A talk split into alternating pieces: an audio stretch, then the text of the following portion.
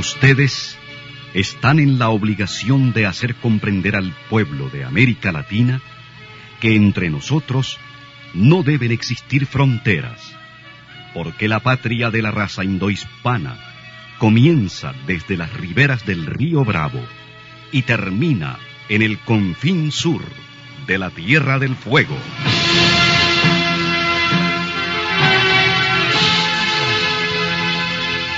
Sin fronteras. Un recorrido por los campos sin límites de la información, la música, la cultura, la economía y el deporte. Los hechos y los hombres que todos los días construyen un mundo sin fronteras. Muy buenos días, tarde, empezamos hoy, tarde, son las 6 y 32. Bienvenidos y bienvenidas a Sin Fronteras con Byron Baltodano y con Carlos José Hurtado. Hoy es viernes 21 de mayo, 22 de mayo, perdón, de 2020.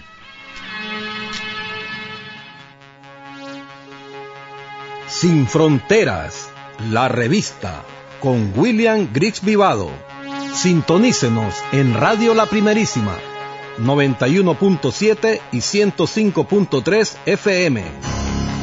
En la web www.radiolaprimerísima.com. En Bluefields, Radio Única, 105.5 FM. Radio Bluefield Stereo, 96.5 FM. Radio Caribe en Bilwi, 100.9 FM. Y Radio Qué Buena en San Isidro Matagalpa, 104.5 FM.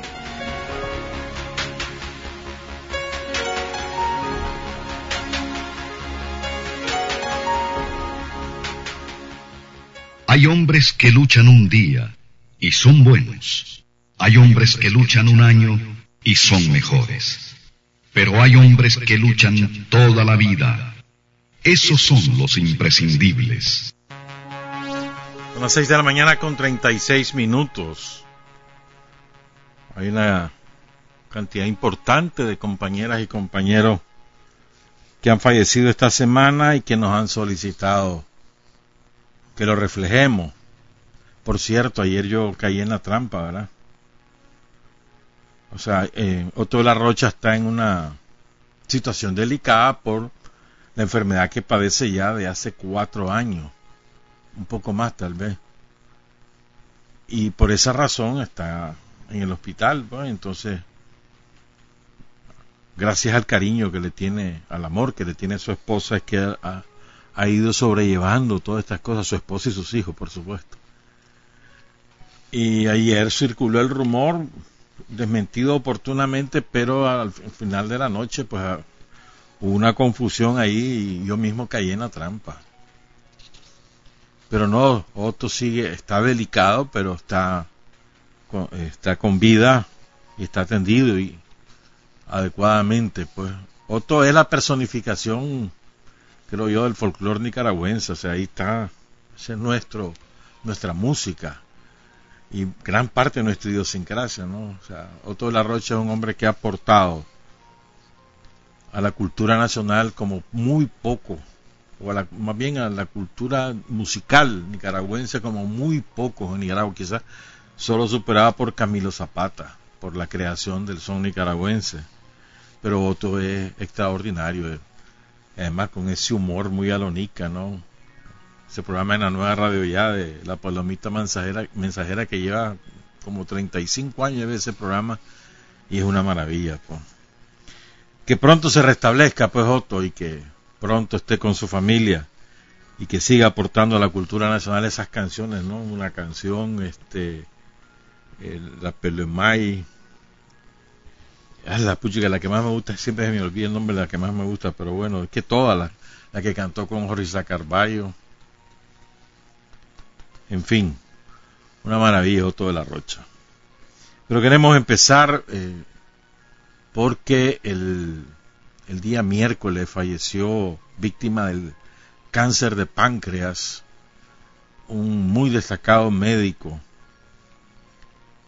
allá en Carazo nativo de La Paz, que se forjó en la juventud sandinista en los años 80, el doctor Félix Raúl Bravo, era el director del Centro de Salud de la Conquista en Carazo. Pero era muy querido donde quiera que estuvo, porque estuvo en el Rosario, estuvo en La Paz, estuvo en la Conquista y donde quiera que estaba, él era muy querido por su don de gente, su manera de ser y por su vocación de servicio a los más humildes. Era como provocó mucho dolor, mucha, mucha tristeza entre la población de, de esos municipios del departamento de Carazo. Saludamos a su familia. Luego, a ver, ayer en la madrugada nos sorprendimos. Yo no lo creía cuando lo vi hasta que ya lo vi. Ya me lo dijo pues alguien que sí tenía por qué saberlo, entonces ni modo, pues y es el, el fulminante infarto que nos arrebató a un destacadísimo jefe policial, Olivio Hernández Salguera, conocido como Salguera. Pero un, un hombre este muy muy especial por su capacidad a ver su capacidad de dar el ejemplo de exigir sobre la base del ejemplo valiente dedicado, muy querido entre la, en la jefatura de la Policía Nacional. Estuvo en Masaya para la aventura somocista de, del 2018. Era jefe departamental y valiente, valiente. Y uno de los fundadores de la Policía Nacional. Por cierto, Visión Policial había, hizo unas cápsulas para el, aniversario 40 de la Policía Nacional, que fue el año pasado. Una de ellas la hizo con el comisionado general Olivio Hernández Salguera. Escuchémosla. Mi nombre correcto es Olivio Hernández Salguera, pero si usted me busca con Olivio Hernández, no me va a encontrar. Porque siempre solo me puesto el segundo apellido, Olivio Salguera y así me criaba, así me han conocido. Este, de los 40 años voy a cumplir de estar en la, institución. Ingresé a la Dirección de Seguridad Personal. Este, me mandaron a comunicaciones. Había un, llamaban buró de comunicaciones. Que eran los que se encargaban de garantizar las comunicaciones en, en las diferentes actividades donde participaba el presidente de la República del mejor homenaje que le podemos dar a nuestros héroes, principalmente a los héroes de la Policía Nacional, es con nuestro ejemplo, con nuestro trabajo, por lo que ellos se sacrificaron, por lo que ellos murieron. Ese trabajo que tenemos de hacer día a día con nuestro pueblo, garantizarle la, seguridad a nuestro pueblo. Comisionado General Olivio Hernández Alguera, que en paz descanse. Fíjate que él era de Estelín. ¿verdad? Estuvo de segundo jefe, creo que ahí en el Caribe Sur. Y dejó muy buenos recuerdos entre la gente de Bluefield en general del Caribe Sur. Nuestra solidaridad con la Policía Nacional y con su familia. El lunes pasado falleció la compañera María Teresa Ramírez, conocida como la Madre en el Ministerio del Interior, fundadora del Ministerio del Interior. Se retiró en el año 2017, si mal no recuerdo, pero era, era conocida como la madre por, por su manera de ser. Mucho la querían en el Ministerio del Interior, luego en el Ministerio de Gobernación, y, y todos los compañeros que salieron del ministerio en los 90 o después, la recuerdan con mucho afecto a la madre María Teresa Ramírez. Saludamos a su familia. Ayer falleció después de una larga enfermedad Monseñor Bismar Santiago Acevedo Chávez. Monseñor Acevedo, originario de San Marco, era el párroco de, Telica y era eh, sumamente querido por la feligresía, sobre todo por por su carácter alegre, jovial, servicial, se llevaba bien con, con todo el mundo sin importar su identidad política y ha golpeado mucho a, la feligresía leonesa, pues, particularmente en Telica, y a todos sus amigos y sus amigas. Pues. Conozco a varios. También murió, eh, este, el, COVID ya afectó al béisbol. Ayer murió Carlos Aranda Jr., hijo de aquel gran pelotero de Masaya, Carlos Aranda, zurdo, buen jardinero, buen bateador, aquello en los años 70, 80. Era coach del equipo San Fernando y ayer falleció y fíjate mirar lo que es. Fallece Carlos Aranda y ayer fueron dados de alta eh, padre e hijo, Norman Cardosa, manager y jugador del San Fernando, que estaban internados, estaban en cuarentena, ayer fueron ya dados de alta, ya están curados del virus, una gran noticia. Así como también es muy triste el fallecimiento de Carlos Aranda Jr. El día, creo que fue el martes, también falleció el director del grupo de marimba Flor de Zacuanjoche, Oscar Martínez, a quien sus amigos describen también como una persona especial, por su dedicación al grupo, un hombre que aportó mucho en el desarrollo de la danza folclórica nicaragüense y, por su don de gente, pues. También el, creo que fue el martes que falleció el arquitecto, el perdón, el arqueólogo Chester Flores Reyes. Tenía 71 años, fue militar, era poeta y también todo el pie estremeció a la comunidad de arqueólogos del país. En la concha había mucho pesar por la muerte de Eduardo Julio Ulmos Vado, que era un excelente militante, según me cuentan todos los compañeros con los cuales contacté ahí en la Concepción Masaya. Y ayer falleció también Eduardo Cavistán Bonilla, combatiente histórico del Frente Sandinista, fue guerrillero aquí en Managua, fundador del ejército, estuvo trabajando en, la segunda dirección, estuvo creo que en tanques y transporte, muy, muy recordado de aquellos tiempos, se retiró hace muchos años del ejército y, bueno pues estuvo de jefe de transporte en la brigada Omar estuvo en contrainteligencia, etcétera. Pues, Eduardo Cavistán Bonilla dice que era parte de los cazaperros en los primeros, las primeras semanas, meses después del triunfo a un contingente de, combatientes. La Dirección Nacional les asignó la tarea de patrullar Managua para controlar el orden público, la delincuencia. Y, él era uno de esos compañeros. Pues.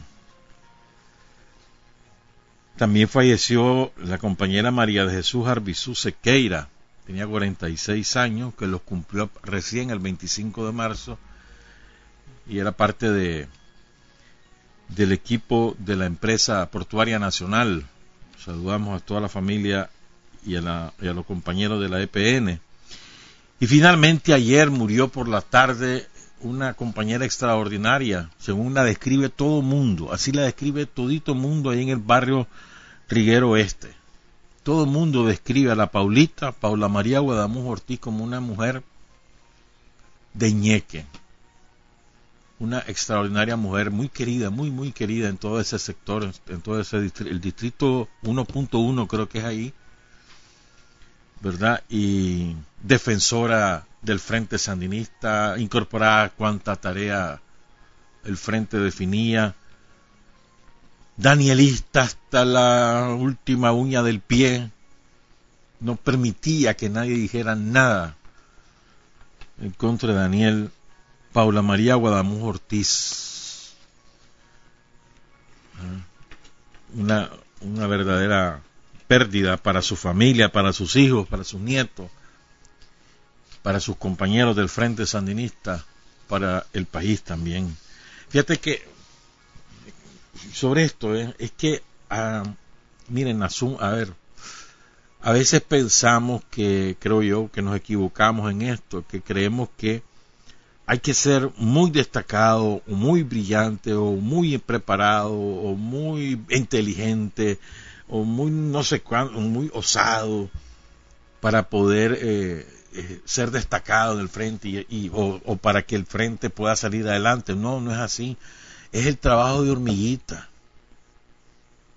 Es el trabajo así abnegado, sereno, firme, en la comunidad. Eso es lo que nos hace a nosotros un partido poderoso. Como decía ayer Rosario, ¿no? Vinculado a la gente nicaragüense y pensando como nicaragüense. Eso es muy importante. Nicaragüenses pensando como nicaragüenses, en, en función de lo que los nicaragüenses sientan, piensan, creen, eh, su, su, historia, en función de eso. Pues.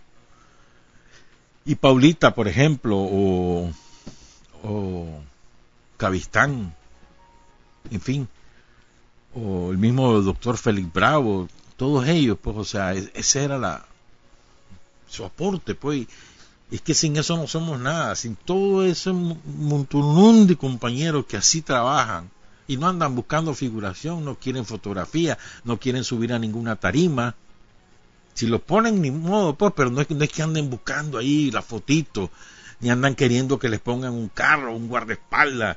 No, no, son gente o sea, que se, que se dediquen cuerpo y alma de corazón a la causa del pueblo nicaragüense, a la causa del Frente Sandinista.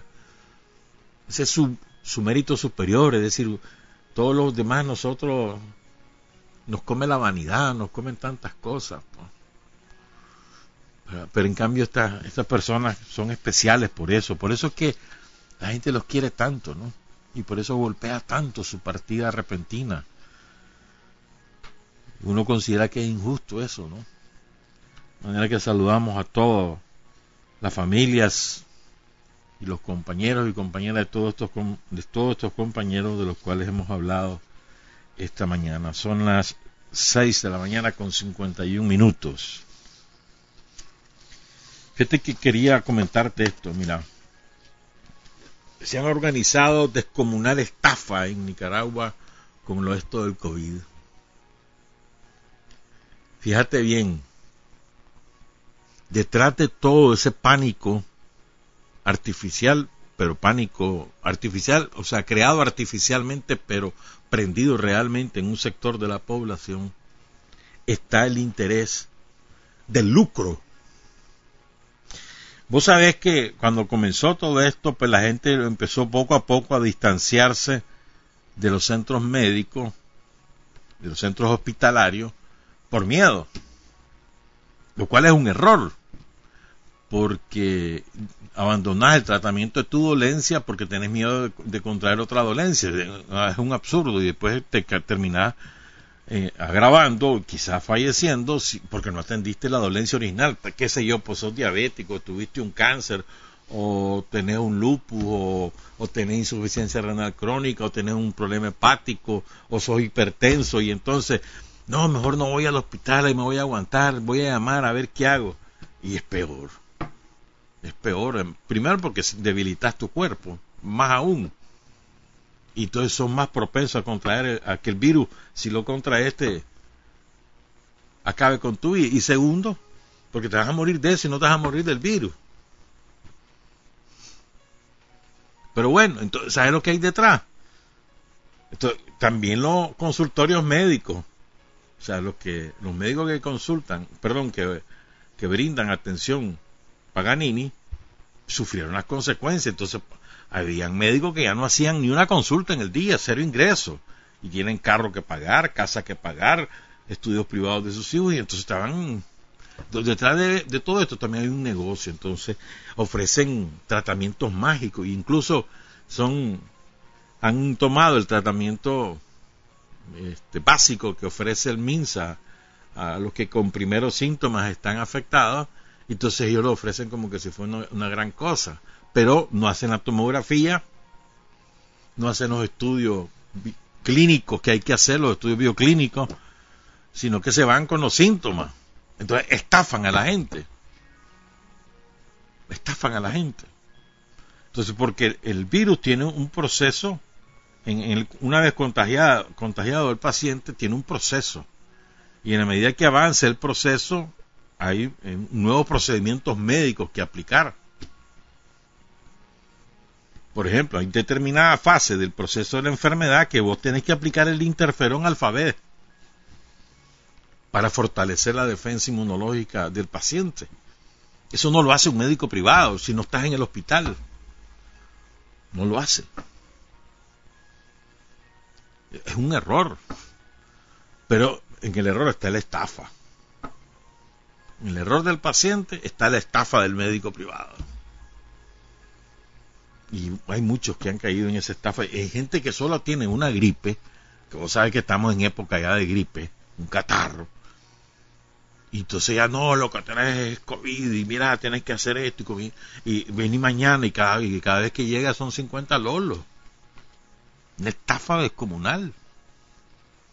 En lugar de acudir a, lo que está aprobado, que es lo mejor.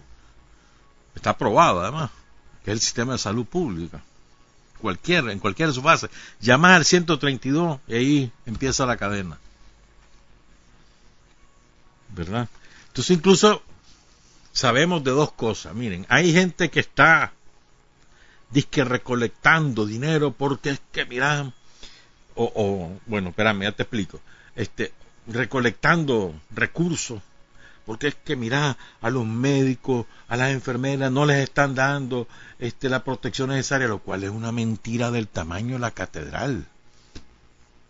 Donde hay pacientes COVID internados, el personal de enfermería y el personal médico recibe tres uniformes por día, tres por día, y hacen un turno cada cuatro días. O sea, trabajan hoy 24 horas, descansan tres, vuelven a trabajar el cuarto día. Así está. Tres uniformes por día.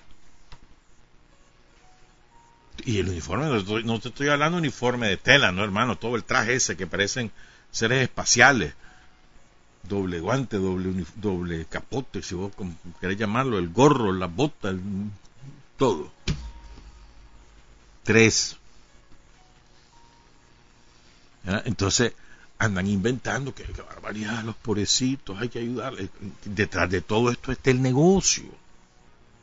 El negocio. Ahí estaban inventando, no sé en qué centro de salud, de aquí de Managua entonces te lo circulan por WhatsApp, entonces mira que tal vez el Club de Leones, que no sé cuándo, mentira, es un negocio, una estafa, pero hacen reales, hacen reales. O sea, una falta de escrúpulos total. Gente, ¿verdad? Que tiene una manera de pensar que todo hay que hacerlo negocio y en todo hay que aprovechar para hablar de riata a Daniel y al gobierno sandinista. Ya, son parte del cerotal. ¿Verdad? Y así, por ejemplo, te voy a contar algo. ¿Has oído hablar que esta gente, estos sinvergüenza, hasta un centro de llamadas hermanos, que son sinvergüenza, por Dios? ¿Sabes qué? Han reclutado, ¿verdad? Vos sabés que hay profesionales de la medicina que, están incorporados a toda, a, toda esta banda del cerotal, la banda del cerotal. Y entonces, a los que trabajan ahí o a los que hacen turno ahí, son unos cuantos, pero hay, y hacen toda la pantomima, ahora les pagan diario 90 dólares. Diario. Se redondean un salario entre 1.600 y 2.200, 2.400 dólares mensuales. Apunte mentira. Entonces, es una manera de lavar dinero, porque como los yanquis les han dado los reales, hay que buscar cómo gastarlo. Entonces justifican. reciben tal vez tres llamadas, pero ganaron 90 dólares en el día. Dos, tres pitch. Entonces lavan 100 mil dólares. Hay unos negocios aquí, hermano. Y esos son los negocios de los puchitos. Incluso, fíjate que hay un tipo ahí que anda como si dijera esto, difundiendo una imagen ahí, mira, hay que ayudar, aquí está la cuenta, y dan una cuenta bancaria. A nombre de una tal Katia Figueroa, cuenta en dólares, en el BAC. Donen para ayudar a nuestros médicos. ¿Ah? Y a quien dinero se lo van a robar, se lo están robando, es así.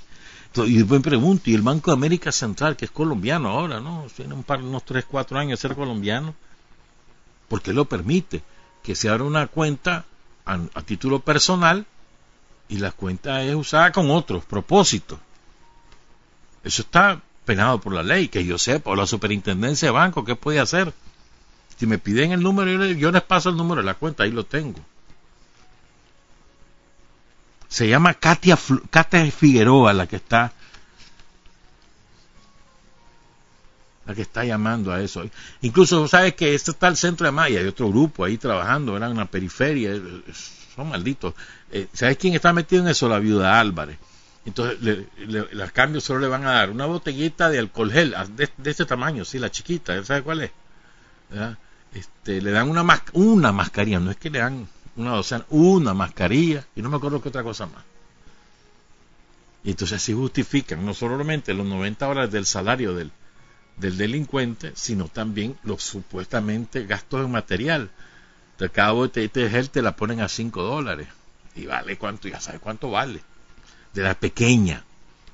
Entonces una estafa descomunal. Y están pidiéndole a la gente del exterior, a todo el somocismo que radica en el exterior y va de baboso allá ellos, ¿verdad? Pero bueno, creen que según ellos están ayudando. Les están robando y que se que les roben, mano, pero el problema de ellos, pues. Pero hay gente inocente que cae, pues. Eh, barbaridad, ¿verdad? O sea, no hay escrúpulos de ningún tipo. Todo con propósito político de coadyuvar a la estrategia yanqui para joder al gobierno sandinista. Eso es todo nada de interés por la salud, si tuvieran interés, como hemos visto muchas publicaciones, si tuvieran interés por tu salud, ¿por qué quemaron ambulancias? ¿Por qué destruyeron centros de salud? ¿Mm? ¿Por qué evitaron que embarazadas pudieran llegar a sus, al hospital para, para parir y murieron los bebés? Como pasó en Mazatepe, ¿te acuerdas? O como pasó ahí en Buaco si tuvieran tanto interés por la vida y la salud de los nicaragüenses, eso fue lo que hicieron. Agredieron médicos, agredieron enfermeras, secuestraron ambulancias, quemaron ambulancias, eh, destruyeron centros de salud, puestos de salud, y entonces, ¿qué autoridad moral tienen para hablar de que están interesados por la salud del pueblo nicaragüense? Son cínicos, cínicos. Así que ya saben, están haciendo negocio redondo. No hay escrúpulo. Y una cosa más antes de ir al segundo tema, porque esto es importante, me parece a mí. Miren, todos los que tienen puestas sus esperanzas en los gringos, busquen allí en internet las declaraciones de ayer del presidente de Guatemala, Alejandro Yamatei, amargo, amargo, amargo, amargado. O sea, hay que ser un hombre de derechas. De derechas.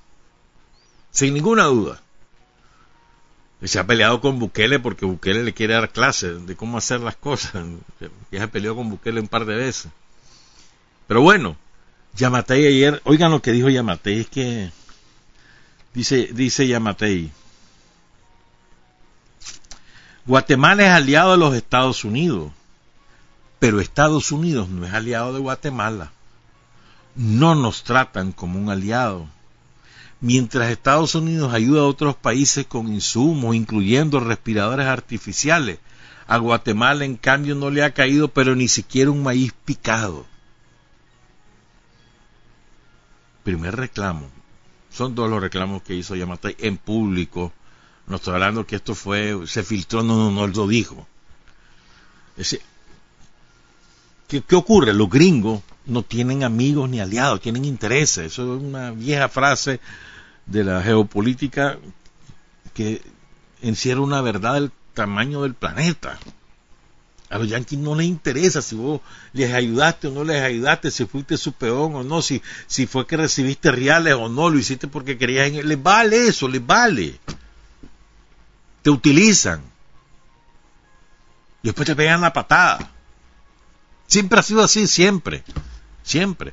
Aquí le pasó, en Nicaragua pasó con los conservadores en la época previa a Sandino. Los conservadores les desobedecieron, les pegaron las patadas y nunca más volvieron a tratar con ellos hasta que ahora ya son parte otra vez de nuevo de la alternativa del somocismo. Después vamos a hablar de eso. Pues. O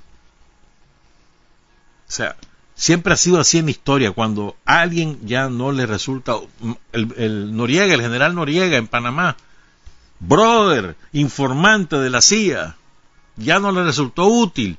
Le pegaron la patada metieron los marinos a Panamá, se lo llevaron secuestrado, ese sí lo secuestraron, como que si fueran la policía de Panamá, lo agarraron y se lo llevaron en un avión y allá les inventaron el juicio y lo condenaron y ya murió el hombre, pues. Secuestrado. O sea, ¿por qué? Porque no les era útil. No les obedeció para invadir Nicaragua en aquella época. Entonces se lo echaron. Entonces lo mismo le pasa a todos estos presidentes que se creen en su momento que son la mamá de Tarzán, ¿verdad? Y cuando los gringos ya no les sirven, les pegan la patada, ya está, simplemente se deshacen de ello. Sin además, sin ningún tipo de miramiento, no les interesa. Entonces, tal vez ya Matei ahora le cae el 20 y entiende, pues.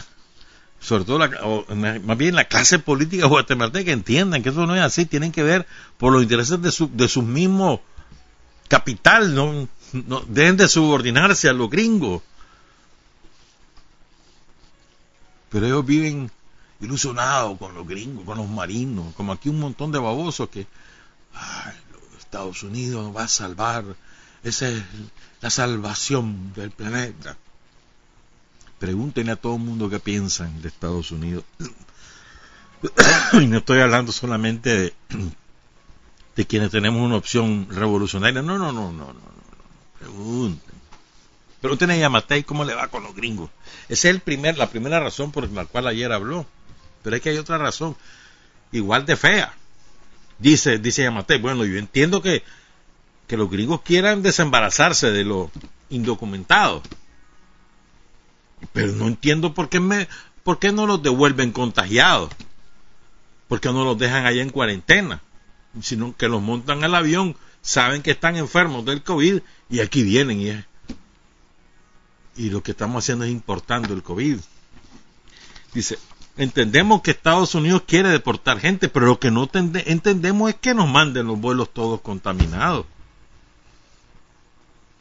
El mes pasado llegó a Guatemala un avión con 182 migrantes guatemaltecos procedentes del Paso y de Bronxville, en Texas, y de los 182, 44 llevaban, tenían el COVID, estaban contagiados. Entre el 50 y el 75% de los ciudadanos deportados por Estados Unidos dieron positivo en las pruebas del COVID. Y dice Yamatei, y para nosotros tener ahorita esa cantidad de gente contaminada en nuestros hospitales es una carga, ni siquiera una mascarilla hemos recibido, nadie nos ha ayudado en absolutamente nada. Fíjate bien, es una carga. Para Yamatei es una carga. Su compatriota es una carga. Su compatriota enfermo es una carga. Y tiene un concepto de clase salvaje. Al margen de que él tiene razón, que cómo es posible que los gringos le estén deportando gente contaminada. Porque no la ponen en cuarentena allá y les dan atención de salud y que hasta cuando ya los tengan curados los mandan de regreso. Es lo lógico. O, o debería ser lo lógico. ¿no? Pero al margen de eso, que en eso tiene razón, pero viene Matei, es una carga, el enfermo es una carga, claro, ese es el concepto de ellos, ese es el concepto. ¿Te acordás cómo decía eso la McCoy? ¿Ah? ¿No te acordás de eso? La McCoy, el, ¿cómo era que le decían a, Chespirito, Lombardo Martínez? Este, ¿Quién más? La, la Salvo, que ya falleció. Todos ellos, así, así era, una carga para para las, las finanzas del país, no podemos estar sosteniendo los hospitales. La gente tiene que aprender que tiene que pagar por su salud. Si tienen para el guaro, decían que paguen por la salud. ¿Te acuerdas de eso? Y entonces desmantelaron el sistema de salud público, lo dejaron en la ruina. Y eso a vos te consta.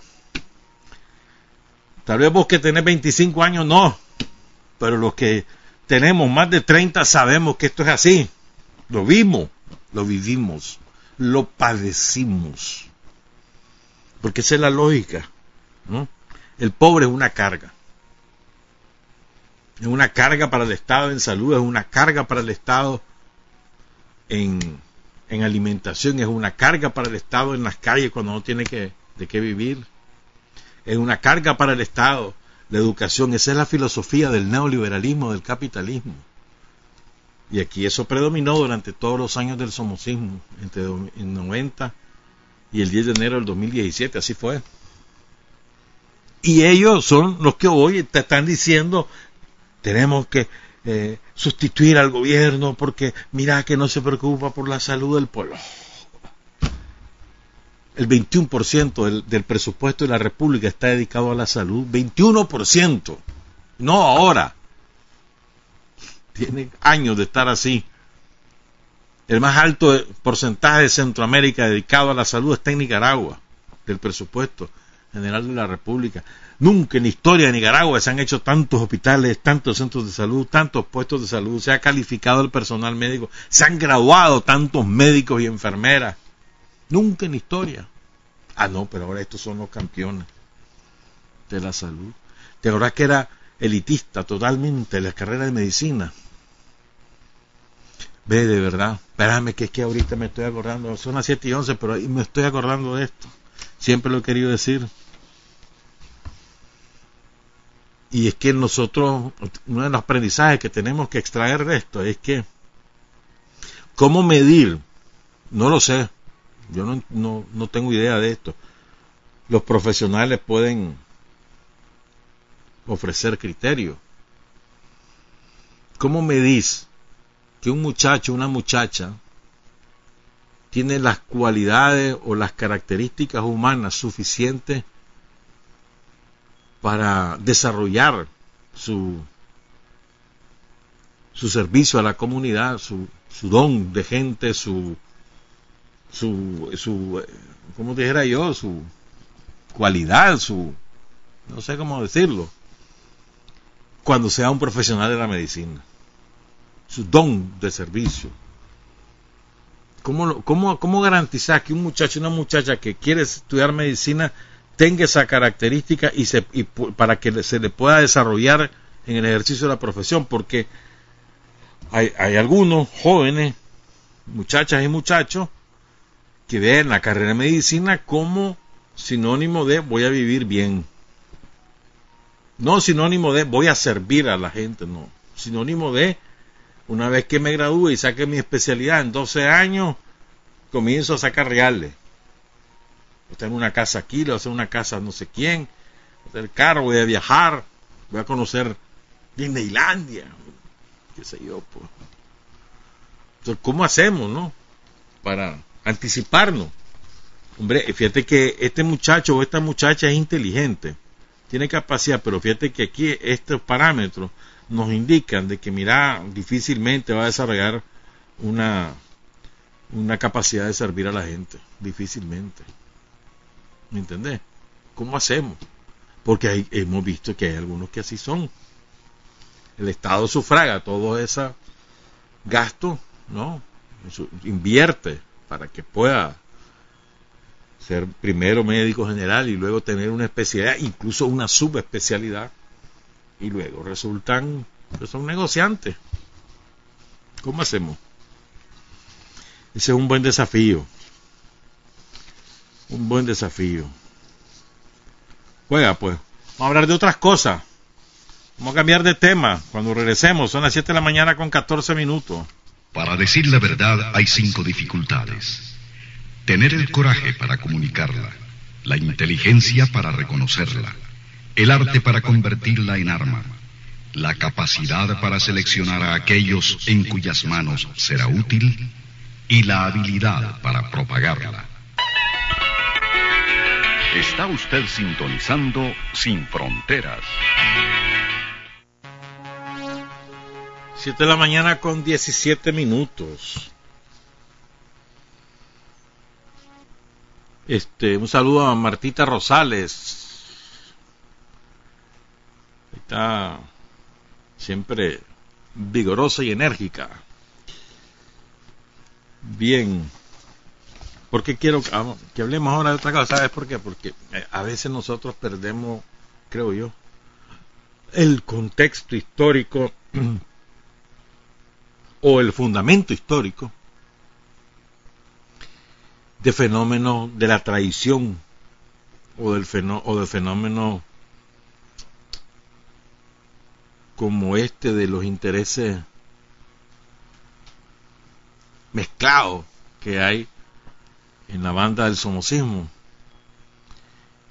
y lo y creemos que es un fenómeno nuevo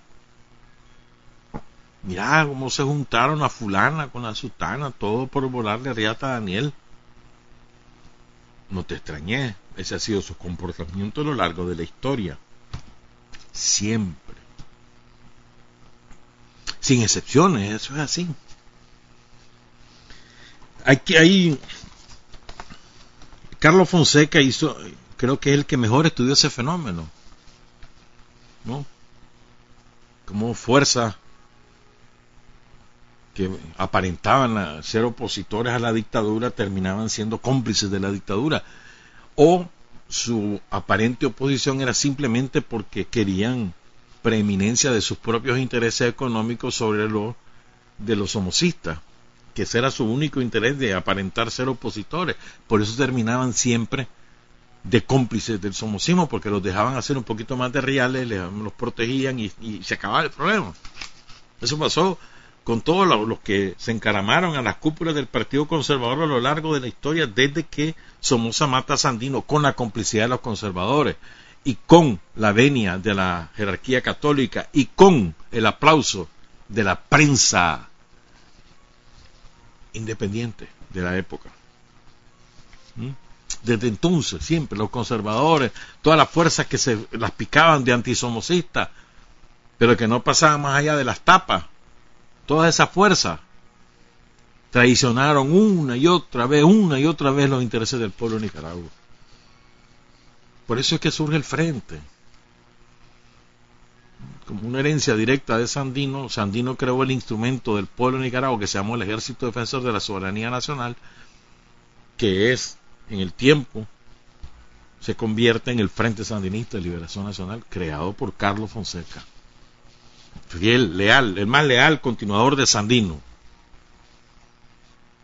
¿Verdad?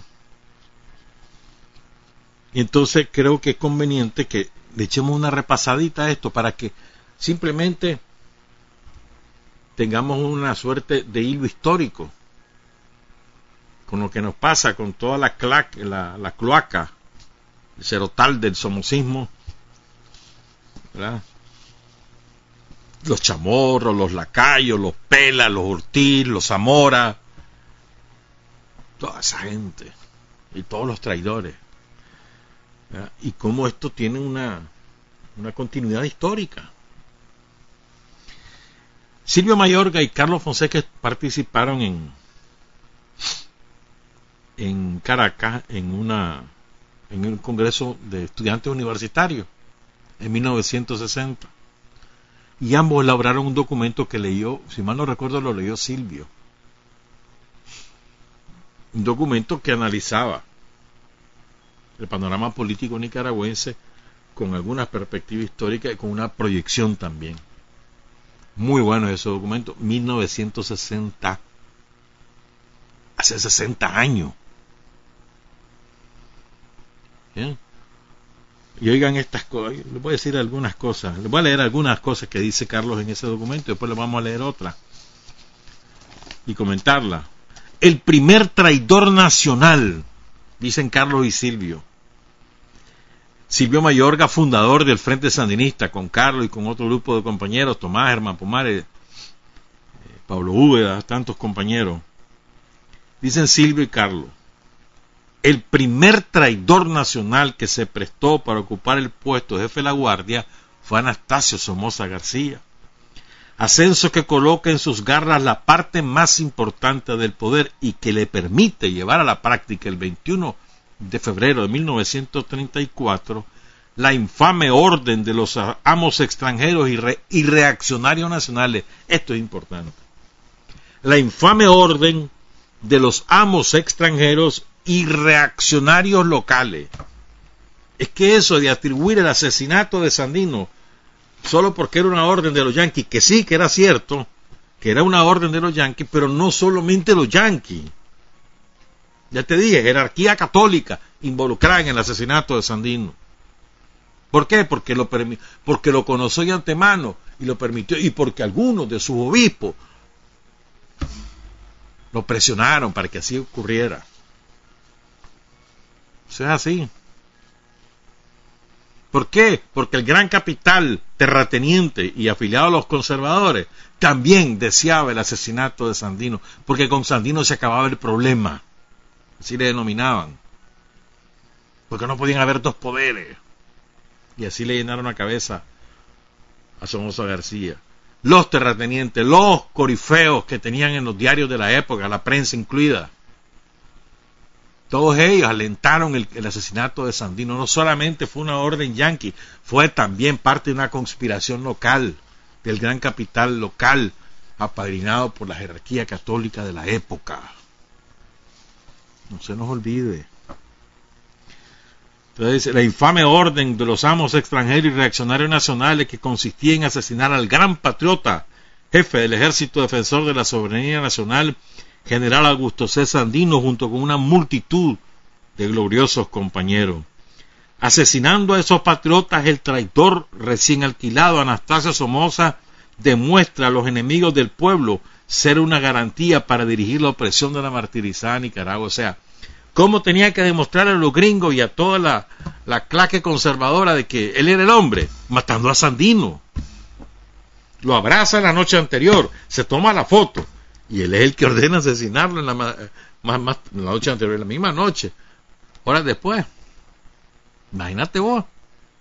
Porque tenía que probar ante los gringos y ante el gran capital Nica y ante los curas de aquí que él era el hombre.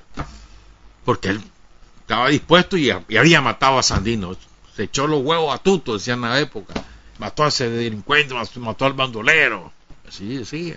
Y le dieron el banquete en Granada y otro banquete, el Neón saludando al, ¿cómo era? al pacificador de Nicaragua. Parte de la historia. Entonces, esos mismos ahora, los herederos directos, filiales, consanguíneos de todos ellos, son los que están así agrupados y que son demócratas, interesados en el pueblo de Nicaragua, listos a asesinarnos a nosotros si tuvieran la posibilidad, si tuvieran la posibilidad. Y hay algunos traidores que se suman. Hay un traidor ahí un, que me da un, me dio, me revolvió el estómago leerlo el otro día, hace como, como cuatro días, algo así. Digo, pidiendo que el ejército salga a las calles y que tome el control del país. En serio, no sé si lo han leído, no, no voy a dar propaganda a ese traidor, no le voy a dar propaganda. O sea, ya, imagínate ese extremo, pues. Si los sandinistas hubiéramos hecho eso en los años 90, no fregues, nos hubieran caído encima en Raimundo y todo el mundo. Pero ahora eso dan el lujo de decir, da el golpe de Estado, ejército. Pero así, de manera descarada. Qué barbaridad, vos. Han perdido la vergüenza, todo por desquitar los regalitos que les están dando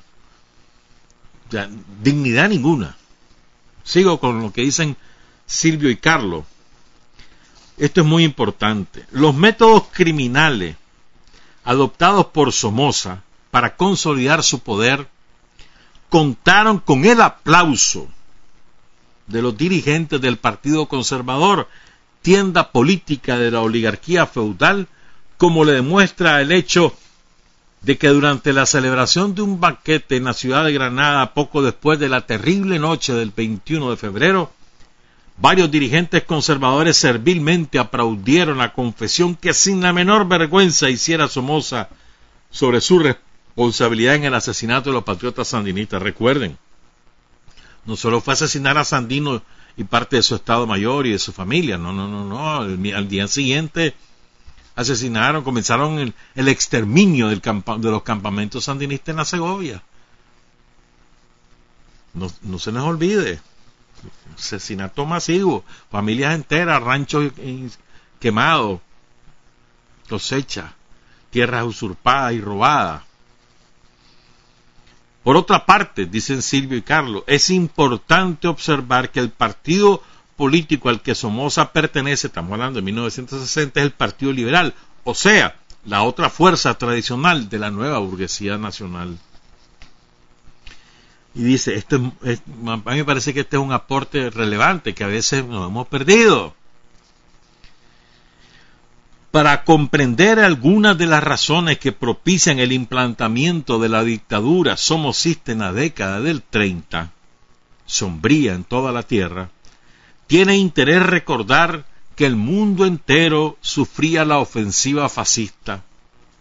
Debido a esto, la instauración del somocismo en Nicaragua formó parte, y esto, este es el aporte, escuchen, dice, la instauración del somocismo en Nicaragua formó parte del plan fascista internacional de implantar gobiernos basados en la fuerza reaccionaria. No constituyó una casualidad que durante cierto tiempo Somoza exhibiera ostentosamente en su despacho fotografías de las funestas figuras de Hitler, Mussolini e Hirohito, el emperador de Japón, autografiada. Precipitadamente retiró esas fotos a raíz del ataque japonés a Pearl Harbor. Entonces ahora tirémonos a la, a la actualidad. Fíjense bien, la instauración de la dictadura somocista en Nicaragua no es ajena a la ofensiva fascista mundial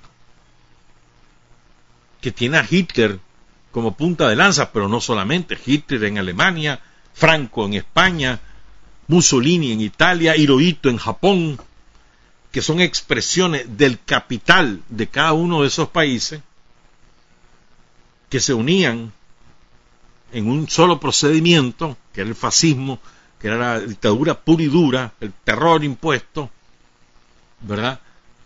Como una manera de desarrollar sus fuerzas productivas para contraponerse a la naciente Unión Soviética que venía creciendo con, un potencial industrial que se venía desarrollando y que era un peligro para su, para su manera de, de explotar a sus respectivos pueblos, porque te enseñaba un modelo diferente, o sea, sentado en las fuerzas populares. Entonces lo mismo lo que ha ocurrido aquí. Lo que ha ocurrido aquí no es eh, excepcional en términos de fenómeno político, no. Es parte de todo lo que ha ocurrido. Bolsonaro en Brasil, el traidor Moreno en Ecuador, que llega al poder amparado en la revolución ciudadana, le hace toda la campaña al Rafael Correa y puesto en el poder, se entrega a los yanquis. Ahorita hace un par de días anunció unas medidas económicas draconianas, van a asfixiar al pueblo ecuatoriano. Todo subordinado a los yanquis. ¿No? Y así poder repasar todo. Entonces, o, lo que ocurre, el ascenso de las fuerzas de, las de la extrema derecha en todo el continente europeo, eso es, eso es parte de, un, de una manera del gran capital mundial de entender cómo salir de su propia crisis el fascismo, con, con todos los, disfraces que podáis inventar, demócratas, liberales, no sé cuánto, ponen todos los, los nombres que vos querrás, iguales aquí, igual en Venezuela, igual en Cuba. Fíjense, ¿ustedes creen que es casualidad que los yanquis hayan incrementado la agresión contra Cuba, contra Venezuela, contra Nicaragua y que los europeos se sumen a eso, que es una vergüenza y se las pican de demócrata. ¿Ustedes creen que es casualidad que lo hacen en medio de la epidemia mundial? No, ellos quieren aprovechar esto para apretar y tomar posesión, según ellos, de esas tierras, de eso, de esa riqueza, en medio de una ofensiva fascista mundial. Eso no es casualidad. Entonces, todo, ¿quiénes, ¿quiénes se prestan aquí en Nicaragua? Todo el cerotal, toda la claque somocista. Esos son sus instrumentos. Y encubren todas esas intenciones, había esas intenciones, con un discurso demócrata, interesado en los intereses del pueblo, la libertad del pueblo, y no sé cuánta usada más. Y son simplemente sicarios pero es parte de un plan, como lo fue Somoza. Somoza no fue un hombre malo que se le ocurrió matar a Sandino porque era un hombre malo, no.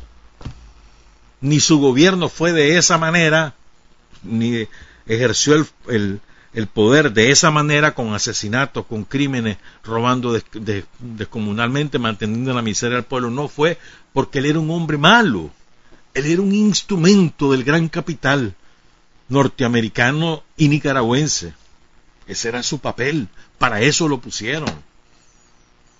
No es que a los nicaragüenses, al pueblo nicaragüense lo mantuvo somos en el analfabetismo porque era un hombre malo y bruto, no, porque así era útil para el gran capital, no importaba la afiliación conservador o liberal, le, le interesaba tenerlos en ignorancia, que no supieran de sus derechos, que no se rebelaran.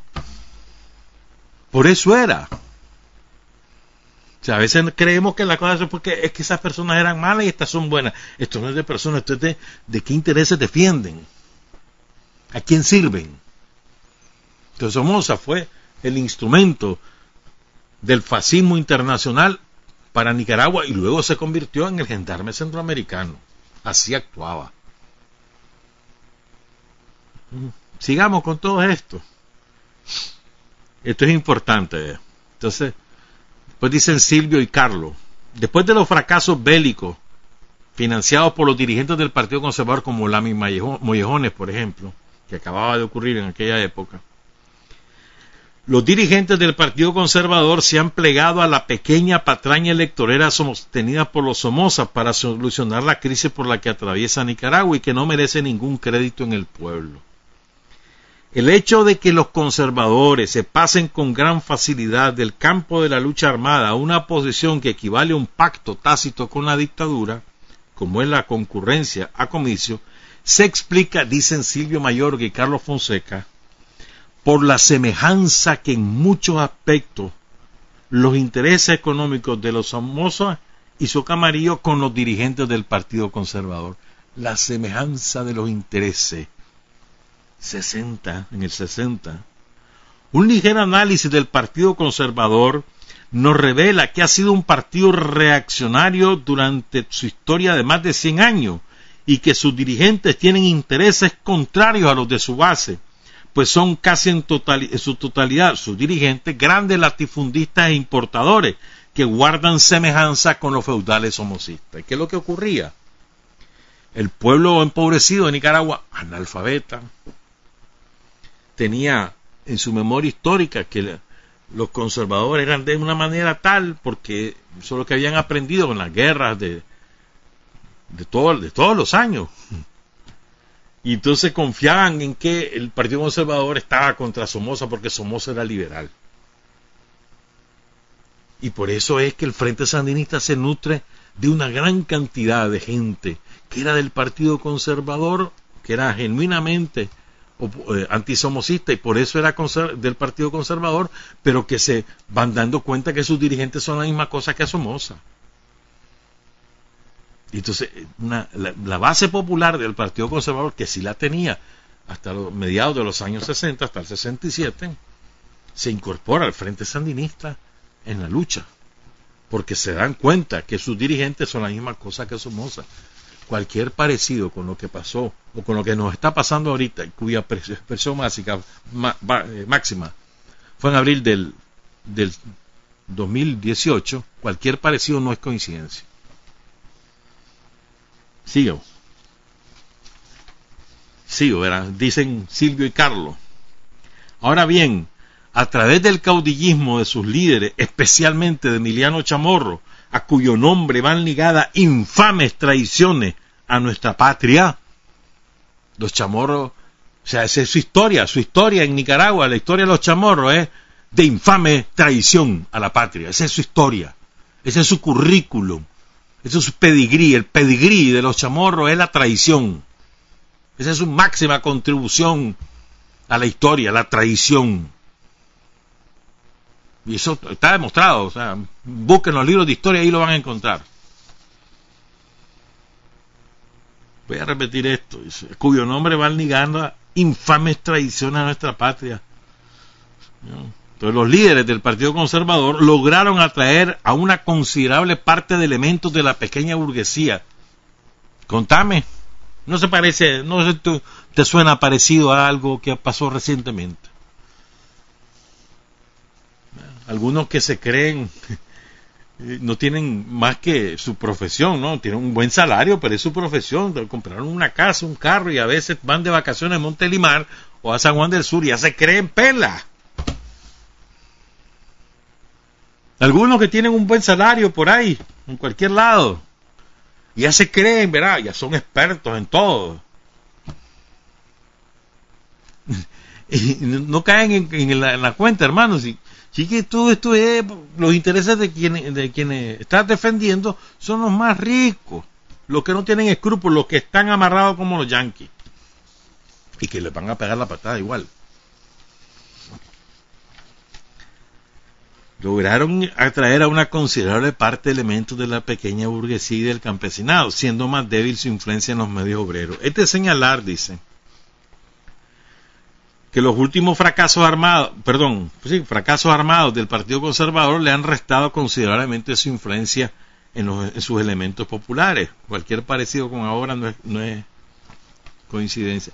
La contradicción que a nuestro juicio ha llevado a los conservadores a tratar de derrocar a los Somoza ha sido la ambición de los dirigentes conservadores de sustituirlos en su calidad de primeros terratenientes y primeros ricos del país o sea, los pleitos entre los ricos, unos están en el poder y otros quieren estarlo, no es por los intereses de la gente, es por los propios intereses. A ver quién es más sirvienta de los yanquis y quién ocupa las herramientas del poder para ser más rico. Siempre ha sido así. Y ahí continúa esta, pero como ya no hay tanto tiempo, Dice, oigan esto, los dirigentes, dicen Silvio Mayor y Carlos Fonseca, los dirigentes conservadores oscurecen más su negra hoja de traiciones cuando enfocan la existencia del sanguinario ejército de la dictadura. Sostienen los líderes conservadores que la Guardia Nacional, creada por los invasores norteamericanos para defender sus espurios intereses, se formó para mantener la paz y la estabilidad democrática. Esta aseveración tremendamente traidora hace deducir que en caso que los conservadores llegaran al poder, se opondrían a la transformación de la Guardia Nacional y la continuarían utilizando para salvaguardar sus cuantiosos intereses contrarios a los del sufrido pueblo nicaragüense. Estamos claros. Esto es esencial entenderlo. O sea, por eso te digo yo, los fenómenos que vivimos ahora tienen raíces históricas, no son únicos, no son novedosos. Pero además, eso es una, uno. La, la característica traidora, la característica servil y la característica egoísta, vanidosa de toda esta gente no son no, novedad, no, es que ellos están descubriendo la abuela, están siendo una continuidad histórica de su clase. Desde ya, los lejanos años de antes de la Guerra Nacional de 1856, desde antes de eso, ahí está la raíz de todo lo que ahora vivimos con toda esta gente. Son herederos naturales, directos, orgullosos herederos de la tradición y algunos idiotas que se han sumado por ahí, ¿verdad? Que ya sabes quiénes son. Ese es uno. Y la otra es que ninguna de estas fuerzas políticas o económicas actúa autónomamente o al margen de, así como Somoza, yo diría incluso desde antes, desde el derrocamiento de Zelaya, pero bueno, así como Somoza no fue un fenómeno aislado de lo que pasaba en el mundo, igual el fenómeno del del, del resurgir del somocismo con abril de 2018 tampoco es un fenómeno aislado del resto del mundo, son parte de toda una ofensiva del gran capital mundial que contrata instrumentos por todos lados, lo financia. Por ejemplo, el otro día estaba, un amigo me mandó el acta de fundación de Funide. Eh, ¿Saben lo que es Funide? Una chachada ahí. Ahí salen, aparecen ahí como grandes cosas yo soy de presidente Funide, dice, avión, pues, un, grupito de que reciben reales de los yanquis. Pues en ese acta de fundación fue, aparece que fue fundada por la Embajada de Estados Unidos en el 2006. Porque los gringos van creando instrumentos con apariencia de organismos civiles que después les sirvan para encubrir sus reales intereses en Nicaragua. Entonces te parece un funide, te parecen los medios independientes. Todo sicario, todo asalariado de ellos, todo. Te aparecen los medios independientes. Periodismo independiente, te dicen. No, hombre, son asalariados. Solo imagínate, están, hay chamorro de por medio. ¿Me entendés? Entonces esos son instrumentos que los va creando la sociedad civil entonces, aparecen siglas por todos lados. Son una sopa de siglas, hermano. Y representan a uno, no es que representen, están integrados por uno, pero representan a los intereses norteamericanos que tienen a su vez representantes aquí del gran capital. Entonces, son dos cosas importantes, pues tengamos presente que este fenómeno del resurgir del somocismo en Nicaragua tiene, es una continuidad histórica del comportamiento de esas fuerzas políticas desde el mediados del siglo XIX, por un lado, y por otro lado, que nada es ajeno a los planes globales del imperialismo mundial, en, nuestro caso norteamericano, pero no solamente. Ahí van metidos como, como furgón de cola, como cola de ratón, los europeos. Y entonces, juntas ambas cosas y ahí tenés más o menos la esencia del panorama que, vivimos y que aprovechan todas circunstancias. Pero bueno, así como vamos con esta pandemia, ¿verdad? Mundial, que va debilitando la economía mundial, y ahí pues no va a quedar más remedio que posponer las elecciones quizás hasta 2024 o 2025, porque ahí como vamos a estarnos metiendo a hacer elecciones, si, si vamos a estar con estas dificultades económicas, ¿verdad? Digo yo, pues. Son las 7 de la mañana con 45 minutos. Trabajar, avanzar, combatir, vencer. Patria y libertad. Revolución es sentido del momento histórico. Es cambiar todo lo que debe ser cambiado. Es igualdad y libertad plena. Es ser tratado y tratar a los demás como seres humanos es emanciparnos por nosotros mismos y con nuestros propios esfuerzos. Es desafiar poderosas fuerzas dominantes dentro y fuera del ámbito social y nacional. Es defender valores en los que se cree al precio de cualquier sacrificio. Es modestia, desinterés, altruismo, solidaridad y heroísmo. Es no mentir jamás ni violar principios éticos. Es convicción profunda de que no existe fuerza en el mundo capaz de aplastar la fuerza de la verdad y las ideas.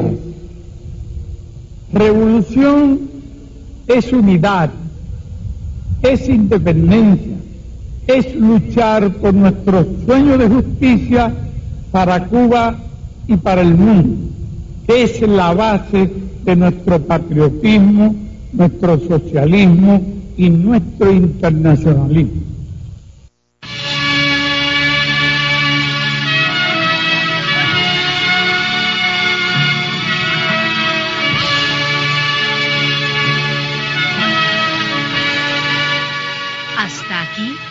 Usted y nosotros hemos recorrido el mundo sin fronteras.